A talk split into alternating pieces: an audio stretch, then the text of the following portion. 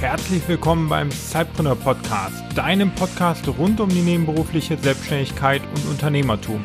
Dein Host für die heutige Episode ist Juliane Behnert. Und nun viel Spaß und viele neue Impulse.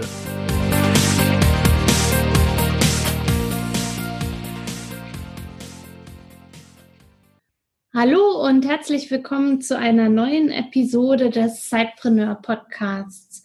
Wir hatten ja in den letzten Wochen einige interessante Interviewpartner bei uns zu Gast, die den Weg geschafft haben von der nebenberuflichen Gründung zur Hauptberu zum hauptberuflichen Unternehmerdasein und haben da schon einiges gehört über deren Learnings und wie sie damals so vorgegangen sind. Und heute habe ich auch wieder einen Interviewpartner zu Gast. Das ist Dominik Benner von schuhe24.de. Und auch er ist vor einigen Jahren mit seiner Geschäftsidee als Zeitpreneur gestartet. Und da wollen wir uns heute einfach ein bisschen drüber unterhalten, wie das alles so anfing, warum, wieso, weshalb und wie sich das bis heute entwickelt hat. Hallo Dominik, schön, dass du mit dabei bist heute im Zeitpreneur Podcast. Ja, hallo. Grüß dich auch, Juliane. Stell dich doch gern einmal vor, wo kommst du her, was machst du, was, äh, wie bist du auf deine Geschäftsidee gekommen? Ja, ähm, ich bin selbst 35 Jahre alt. Ähm, wir haben hier unser Unternehmen in Wiesbaden, was bei Frankfurt liegt, mhm. und äh, haben äh, vor fünf Jahren mit unserem Geschäft gestartet. Ich selbst, ich war vorher angestellt gewesen ähm, bei einem Energieunternehmen, äh, bei einem größeren Energieunternehmen und war dort angestellter Geschäftsführer, bis irgendwann ähm, mein Vater überraschend verstorben ist, äh, der im Bereich Schuhhandel tätig war. Und für mich hat sich dann die Frage gestellt, oh, wie soll ich mich entscheiden? Ähm, soll ich das einfach ausschlagen und sage, gut, ich bleibe angestellt ähm, in einer guten Position? Soll ich das komplett machen oder soll ich beides mal versuchen fortzuführen? Und äh, damals ist meine Entscheidung so rausgefallen, das war auch gut mit diesem Arbeitgeber, mit der Firma Juvi machbar, mhm. ähm, dass ich äh, 50 Prozent Geschäftsführer war äh, und 50 Prozent äh, mein eigenes Unternehmen dann vorangebracht habe. Und mein Unternehmen heißt Schuh24, mhm. wurde vor fünf Jahren gegründet und ist mittlerweile doch recht groß. Das heißt, wir machen dieses Jahr ungefähr 40 bis 50 Millionen Euro Umsatz über dieses äh, Schuhportal und kann ich aber gerne nachher noch ein bisschen näher erläutern. Ja, genau. Dann ähm, hatte dein Vater jetzt irgendwie ein Schuhgeschäft oder wie, wie lief das jetzt so, dass du zu dem Thema Schuhe kamst? Genau, also ich selbst, ich habe keine große, ähm, wie sagt man, keine große Vorkenntnis bei Schuhen. Äh, meine Eltern hatten äh, oder haben Schuhgeschäfte gehabt ähm, hier im Rhein-Main-Gebiet bei Frankfurt. Ja. Und, ähm, das war ganz klassischer Schuhhandel, äh, wobei man ja sagen muss, dass der Einzelhandel ja einen schwierigen Stand hat. Und es war für mich nie eine Option, jetzt nur diese Geschäfte fortzuführen oder damit zu expandieren. Mhm. Ich bin mhm. eher der Online-Mensch. Ich bin äh, jung, dynamisch und äh, interessiere mich eher für E-Commerce und Conversion Rates und so weiter. Und deswegen war für mich die Option, nur Schuhgeschäft stationär zu machen, überhaupt keine Option. Mhm. Und das Geschäftsmodell ist eigentlich durch Zufall entstanden. Ähm, wir hatten damals angefangen, selbst im Online-Shop zu arbeiten, auf verschiedenen Marktplätzen zu verkaufen, bis irgendwann mal ein befreundeter Schuhhändler ähm, um die Ecke kam, hat gesagt, Mensch, ähm, Internet finde ich zwar nicht gut, dass es das gibt und ich will es eigentlich auch nicht machen, aber ich würde mich schon über Umsätze darüber freuen. Und diesen Schuhhändler haben wir dann eine Schnittstelle programmiert, damit wir Zugang zu seiner Warenwirtschaft bekommen, also alle Bestände sehen von diesem Händler. Mhm. Und als wir dann diese ganzen Bestände hatten und haben die online angeboten, ging es auch gleich los. Das heißt, wir haben auf einen Schlag für ihn 70 Schuhe am ersten Tag verkauft und da ist ihm schon klar geworden oder sind ihm die Augen aufgeleuchtet, dass das Thema E-Commerce für Schuhe eine ganz, ganz große Relevanz hat. Mhm. Das hat sich so stark rumgesprochen und äh, das ist ja eine recht kleine, vernetzte Branche, dass ja immer mehr Schuhhändler mitmachen. Mittlerweile haben wir 700 Filialen in diesem Land, die angeschlossen sind an Schuh24 und immer mehr Händler, die sich dafür begeistern und auch mitmachen wollen. Wie funktioniert das dann so genau? Also angenommen, ich wäre jetzt Schuhhändler, wie komme ich da mit dir in mhm. Kontakt und, und wie läuft dann dieser ganze Ablauf?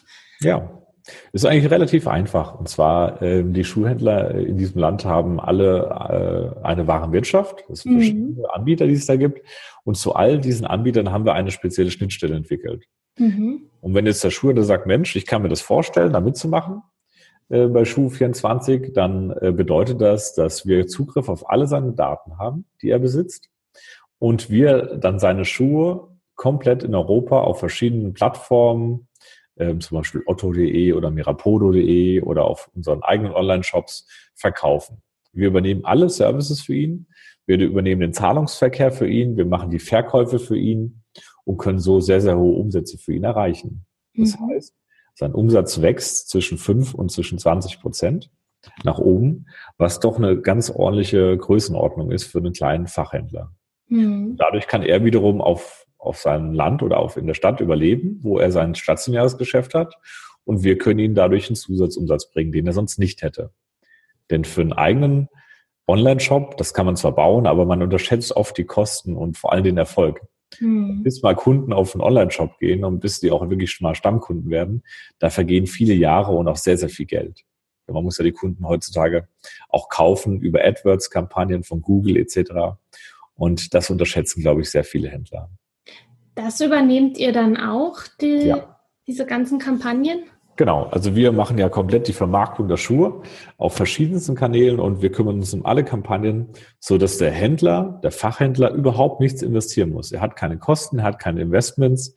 Wir haben auch keine Monatsgebühr. Wir sagen einfach nur, wenn wir für dich einen Schuh verkaufen, mhm. kriegen wir pro verkauften Paar drei Euro. Mhm. So finanzieren wir unser Unternehmen. Mhm. Okay, und wie viel waren jetzt angeschlossen? 700, sagtest du? 700 Filialen haben wir mittlerweile angeschlossen in der Bundesrepublik und das wird jeden Monat mehr. Und wie ver, ver, ähm, verläuft es dann mit dem Versand? Äh, Im Vorgespräch klang ja da irgendwie an, also ihr habt ja nicht ein riesen Zentrallager, wo die Schuhe alle lagern genau. sozusagen. Ganz genau. Also wir haben als ich damals überlegt habe, wie kann man denn überhaupt im Online-Business äh, geschäftlichen Erfolg haben, war relativ schnell klar, dass wir nicht mit eigener Lagerhaltung ein Modell machen, sondern mhm. dass wir lieber eine Plattform werden. Mhm. Warum? ist eigentlich ganz einfach. Als Plattform bündelt man Kompetenzen, man tut sich rein auf den E-Commerce fokussieren und hat nicht das Risiko des eigenen Lagers. Und wenn man dieses Risiko nicht hat, kann man viel größere Räder oder viel mehr Erfolg haben, als wenn man selbst immer mit einem eigenen Lager arbeiten müsste. Und das führt dazu, dass wir äh, doch sehr, sehr große Umsätze mittlerweile erreichen können, ohne großes oder ohne allzu großes Risiko. Und ja, wir mussten einfach nur eine ganz neue Kompetenz aufbauen, nämlich eine reine Online-Kompetenz. Das ist das, was die Schuhhändler eben nicht haben. Hm. Okay. Und aber ihr kümmert euch dann um den Versand der Schuhe oder geht das dann wieder zurück an den Händler nähen, oder? Also der Versand der Schuhe, mhm. der geht direkt von der Filiale des Händlers aus. Und zwar haben wir mit DHL ein Abkommen, dass sie jeden Tag in allen 700 Geschäften in der Bundesrepublik die Schuhe abholen müssen. Mhm. Und dann anschließend der Schuh direkt zum Endkunden kommt. Die ah. Retour, äh, die geht teilweise über uns direkt über die Zentrale oder auch direkt wieder zum Händler. Je nachdem, über welchen Kanal der Kunde etwas kauft. Und dadurch ist gewährleistet, dass wir selbst keine riesigen Lagerräume brauchen. Wir haben zwar ein Lager hier auch bei uns, mhm. aber das sind jetzt keine 20.000 Quadratmeter, sondern wir kommen mit viel weniger klar, weil mhm. wir eine Plattform sind. Ah ja. Ähm, du bist ja sozusagen nebenberuflich gestartet. 50 äh, Prozent deiner Arbeitszeit hattest du ja anfangs gesagt, hast, hast ja. sozusagen investiert.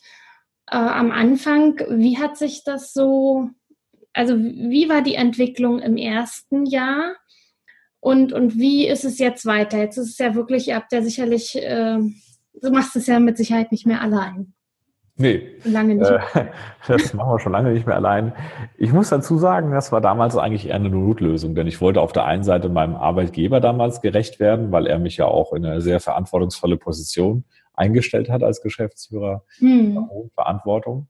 Und auf der anderen Seite wollte ich das natürlich auch meinem Familienunternehmen, also meinen Mitarbeitern dort recht machen. Mhm. Und dieser Spagat, der ist extrem schwer.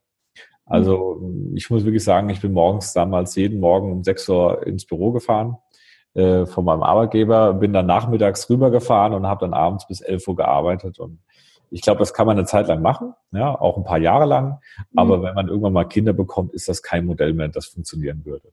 Mhm. Das bedeutet, ich habe dann nach zwei Jahren irgendwann gesagt, so, ich muss mich auf eine Sache fokussieren. Denn irgendwann wurde unser Unternehmen, was ich selbst aufgebaut habe mit Schuh 24, so groß, dass ich das nicht mehr nebenher einfach machen konnte. Mhm. Denn wenn man zu lange auf zwei Hochzeiten tanzt, äh, dann geht irgendwann eine Hochzeit den Bach runter. Und das wollte ich nicht. Und deswegen habe ich mich dann irgendwann ganz, ganz klar für das eigene Unternehmen entschieden, ähm, weil, weil ich dort gemerkt habe, dass dort mein Hebel und mein Wirken viel größer ist mhm. und ich auch eine wunderbare Chance hatte, beides parallel zu machen. Klar, heute vermisse ich manchmal den Konzern, weil man hat dort viel Verantwortung über Milliardenprojekte. Man hat dort ähm, eine ganz, ganz hohe Mitarbeiterzahl. Ähm, man kann delegieren. Wenn man ein PC-Problem hat, ruft man eine Hotline an und dann wird's gelöst. Das alles haben wir nicht mehr.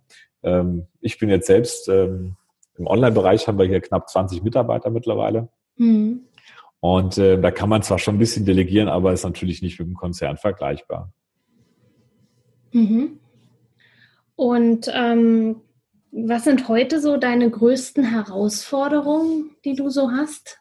Ja, ähm, also wir haben verschiedene Herausforderungen. Die größte Herausforderung, die wir selbst haben, ist, äh, wie wir dieses Modell, was wir machen mit Schuhen, wie wir das auch auf andere Branchen übertragen können. Mhm. Denn an sich, äh, wir finden Schuhe spannend, das ist keine Frage.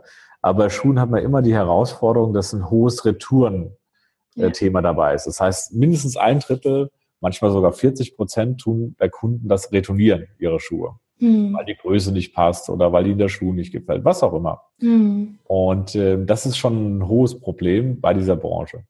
Und es gibt andere Branchen, äh, ich sag mal im Sport oder im, im äh, Gerätebereich oder im, im äh, Schreibwarenzubehör zum Beispiel oder mhm. sei es Parfums, äh, wo es überhaupt keine oder ganz wenig Retouren nur gibt.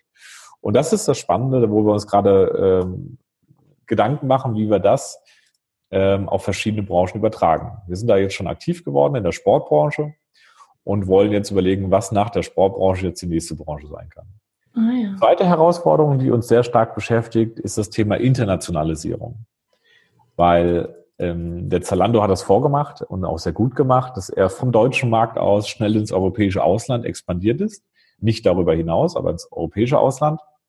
Und das ist bei uns äh, die Herausforderung, dass wir ja deutsche Produkte haben von den Fachhändlern. Also ich sag mal der Lloyd-Schuh oder der Camel-Schuh oder der Gabor-Schuh.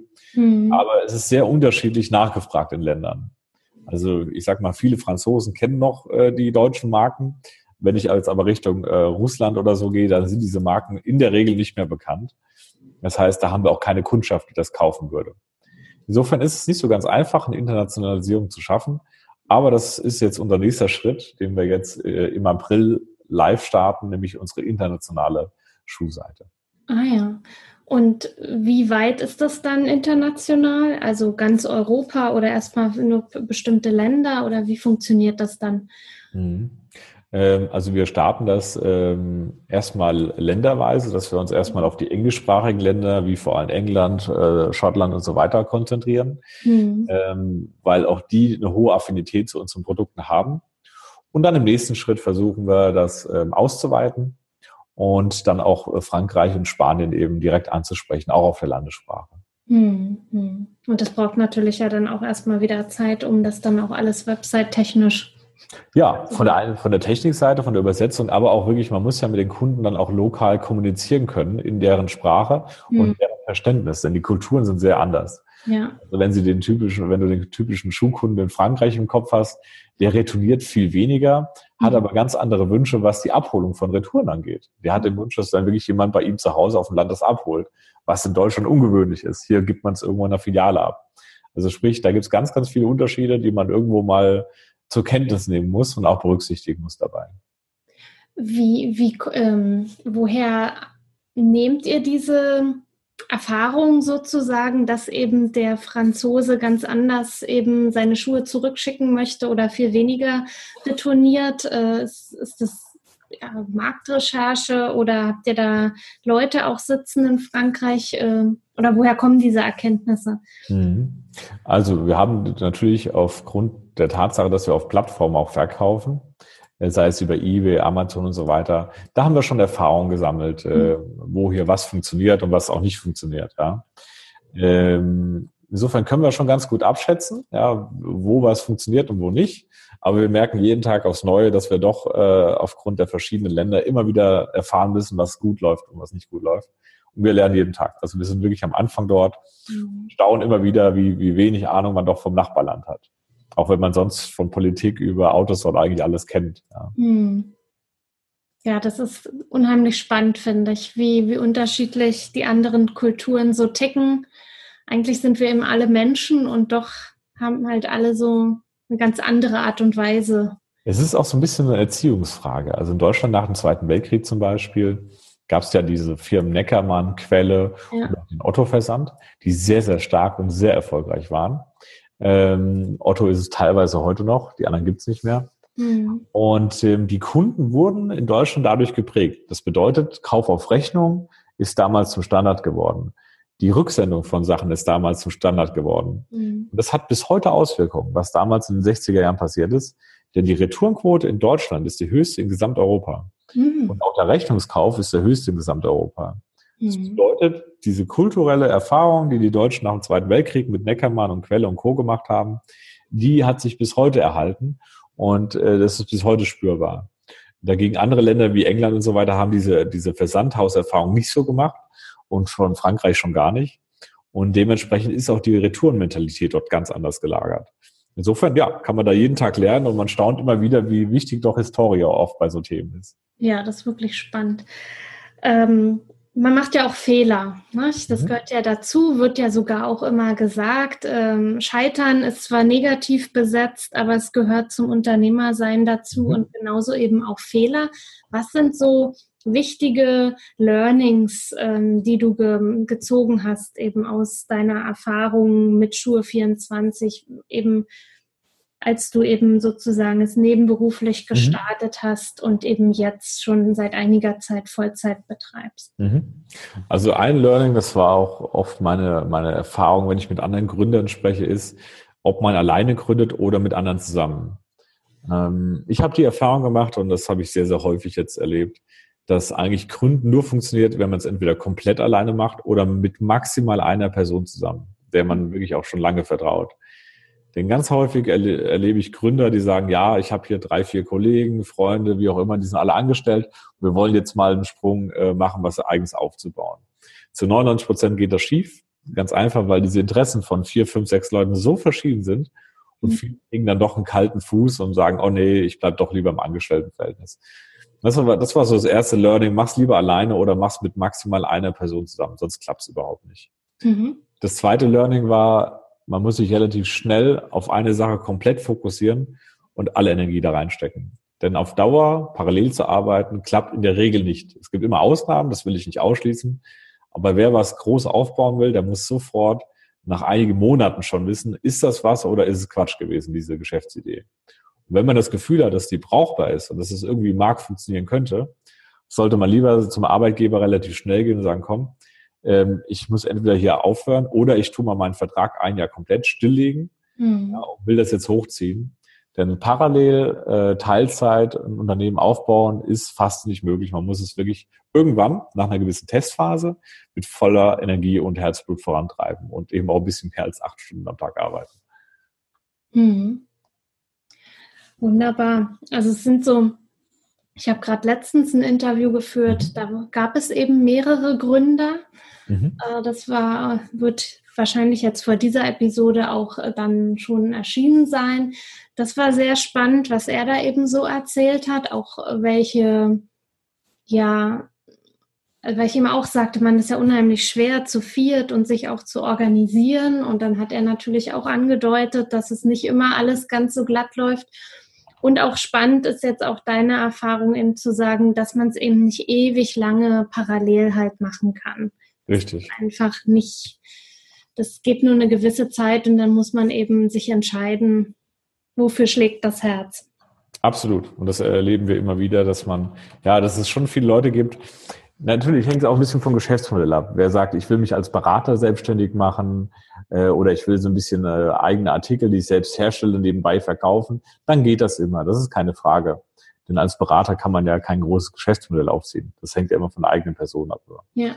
Ähm, da kann man das schon Teilzeit machen. Aber wenn man wirklich ein Geschäftsmodell aufziehen will mit Millionen Umsätzen, mit, mit Mitarbeitern etc., dann ist das wirklich mehr als Vollzeit und dafür braucht man irgendwann alle Energie. Hm. Und je schneller man den Cut macht und sagt, komm, ich fokussiere mich jetzt mal darauf, desto gewinnbringender ist es eigentlich. Das ist meine klare Erfahrung. Hm. Je länger man das hinauszögert und sagt, ah nee, ich will jetzt noch die Absicherung haben durchs Angestelltsein äh, und, und äh, was weiß ich, Rentenansprüche bekommen oder so, das, das ist viel hinderlicher und im Nachhinein bereut man es, glaube ich. Also sehr spannend. Das äh, ist sicherlich auch schön für unsere Hörer so mal als Learning so zu hören. Denn wir haben ja ganz unterschiedliche äh, Zuhörer, eben welche, die gerade darüber nachdenken, mhm. nebenberuflich zu gründen, andere, die eben voll dabei sind, dann auch wieder welche, die vielleicht so gerade vor der Entscheidung stehen, mache ich es jetzt Vollzeit oder wie oder was. Und von mhm. daher ist die Erfahrung, die du jetzt da gerade auch geschildert hast, natürlich auch ganz wertvoll. Ja, vielen Dank. so zum, ähm, um, um das äh, so ein bisschen jetzt zum Schluss noch so abzurunden. Ähm, wie bildest du dich weiter oder wer inspiriert dich? Wer unterstützt dich auch so ähm, ja in deinem Vorankommen sozusagen? Gibt es da bestimmte Personen oder Bücher, äh, Publikationen, die du konsumierst oder konsumiert hast, eben um dich einfach auch fortzubilden? Also ich glaube, im Bücherbereich, ähm, da gibt es ja unendlich viele Millionen Ratgeber. Ich finde das immer ein bisschen, ein bisschen albern, muss ich dazu sagen. Mhm. Äh, wer gründen will, braucht kein Buch lesen, wie man gründet. Ja, das ist, äh, das ist albern. Äh, gründen tut man dadurch, indem man irgendein praktisches Problem sieht oder von, von seiner Alltagserfahrung was erlebt und sagt, oh, da kann man doch was machen, da kann man was sich überlegen. Ähm, vielleicht als, als Inspirationsbuch. Also ich fand das Buch äh, über Jeff Bezos sehr gut, ähm, wie er wirklich Amazon groß gemacht hat und wie er auch mit einer Hartnäckigkeit das verfolgt hat. Man muss ja kein Amazon-Fan sein, aber ich fand das schon sehr beachtlich, wie jemand von null einen Bücherladen aufbaut für wissenschaftliche Fachliteratur. Das war es ja Amazon am Anfang. Es ging nur um wissenschaftliche Literatur in ganz kleinen Nischen und wie daraus eigentlich ein Weltkonzern entstanden ist in unfassbarer Größe. Aber wie gesagt, ich, Bücher sind völlig überbewertet, behaupte ich, was das Thema Gründung angeht. Man soll lieber anpacken. Und noch ein Thema Businessplan. Ich finde das immer wieder interessant, wie viele Leute für Businesspläne investieren. An Zeit, an Nerven und auch an Geld. Auch das ist ein Thema, was ich für völlig überschätzt halte. Ähm, die meisten Businesspläne treten niemals ein, werden nie Realität. Und alles, was man dort sich toll zurechtgedacht hat, äh, tritt am Ende sowieso nicht ein. Insofern lieber weniger Zeit im Businessplan machen, mach lieber einen Businessplan, der vielleicht nur 20 Zeilen hat, das reicht völlig, äh, um einfach mal wirklich ganz praktisch überlegen, wie viel Umsatz brauche ich denn, damit meine Kosten reinkommen, wie viele Kunden müssen dafür da sein, etc. Das ist viel wichtiger, als dann groß über Cashflow-Modelle und so weiter nachzudenken. Das ist alles Unsinn am Anfang. Mhm. Ähm, Thema Networking, das ist auch so ein bisschen so mein Thema. Äh, ich ähm, bin auch relativ viel halt unterwegs, um mich dann auch zu vernetzen. Wie ist das bei dir so angesiedelt? Wie, als, für wie wichtig hältst du das? Also ich sag's mal so, ähm, Netzwerken ist sicherlich nicht unwichtig. Es ist nur die Frage, wie kommt das zustande? Also bei mir ist es mittlerweile eher so, dass ich oft eingeladen werde auf viele Kongresse als Redner, als Referent, als, als Podiumsgast. Mhm. Äh, und darüber nehme ich schon viel mit, darüber lerne ich auch viel. Persönlich äh, haben mir oft die Messen viel weitergeholfen. Ich bin ja im Online-Bereich. Mhm. Da gibt es zum Beispiel die Internet World in München oder die K5-Messe und die fand ich unglaublich spannend. Also da habe ich so viel gelernt ähm, äh, was mich heute online weiterbringt. Deswegen Messen finde ich ganz stark. Ja. Gar nicht so sehr zum Netzwerken, klar kann man auch, aber vor allem um neue Dinge kennenzulernen, um zu wissen, was geht in der Branche gerade, welche Trends gibt es dort. Und das Thema Netzwerk, ja, würde ich sagen, gibt es natürlich auch viel über, über kleine Verbände, wo man sich kennenlernen kann, mit, mit Branchenverbänden, wo es was gibt. Ähm, ja, also ich glaube, Messen und Branchenverbände sind da relativ wichtige Themen. Und ansonsten, ich glaube, so ein privates Netzwerk, wenn man sich einfach mal mit anderen Unternehmern trifft aus der Gegend, die ähnliche Themen haben, das finde ich immer persönlich sehr spannend. Mhm. Wunderbar. Da hast du ja uns einen guten Einblick gegeben, so in deinen Arbeitsalltag ja. und wie du dein Unternehmen sozusagen aufgebaut hast und führst. Ähm, gerne kannst du jetzt noch äh, so ein Schlusswort geben, äh, was ich jetzt vielleicht nicht gefragt habe und du aber gerne noch loswerden möchtest?